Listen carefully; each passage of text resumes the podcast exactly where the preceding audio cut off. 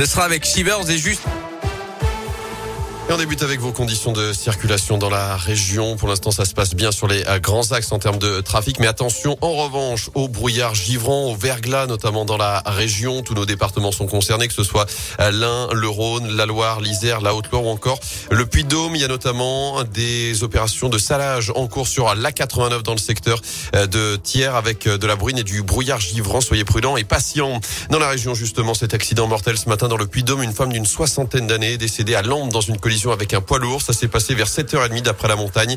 La voiture a terminé sa course dans un fossé. Près de Lyon, un homme d'une quarantaine d'années a lui perdu la vie hier soir dans une sortie de route à Pusignan dans l'Est lyonnais.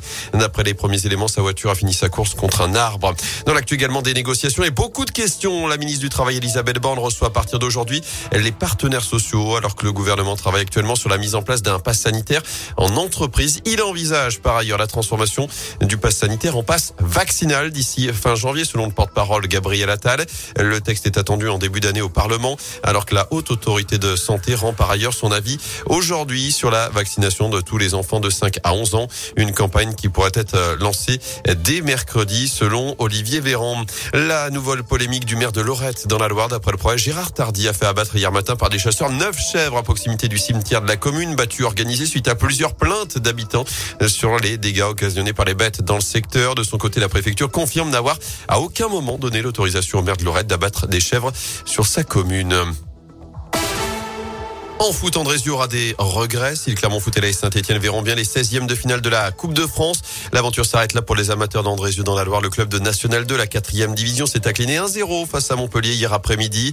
Une partie équilibrée, mais une rencontre qui a basculé sur un penalty accordé au Montpellier en milieu de seconde période. La pilule est donc difficile à avaler pour l'entraîneur de la BFC, Arnaud Marcanti.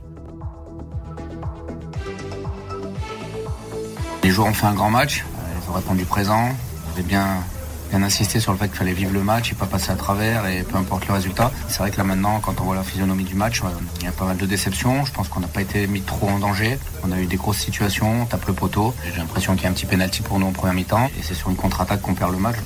À la mi-temps, j'avais la certitude qu'on allait se qualifier. Bon, voilà. Jusqu'au bout, on y a cru et à la dernière minute, on a encore cette balle du un partout. Donc, euh, ouais, j'ai vraiment cru en l'exploit et déçu de ne pas l'avoir fait. À en revanche la qualif de l'AS Saint-Etienne, victoire 1-0 face à la Duchère pour la première de Pascal Dupras. saint qui a affronté les amateurs Jura Sud en 16e de finale, direction la Corse pour le Clermont Foot, déplacement à Bastia les 2 et 3 janvier prochains. Pas de doublé pour les filles de l'équipe de France de hand, battues en finale du mondial hier soir en Espagne, 29-22 par la Norvège. Et puis un final en apothéose au Grand Bornand, doublé français pour cette manche de Coupe du Monde de biathlon en Haute-Savoie. Emilia Jacquelin remporté hier la Mastart devant Quentin Fillon-Maillet chez les filles. Julia Simon termine deuxième. Ah bah c'est parfait.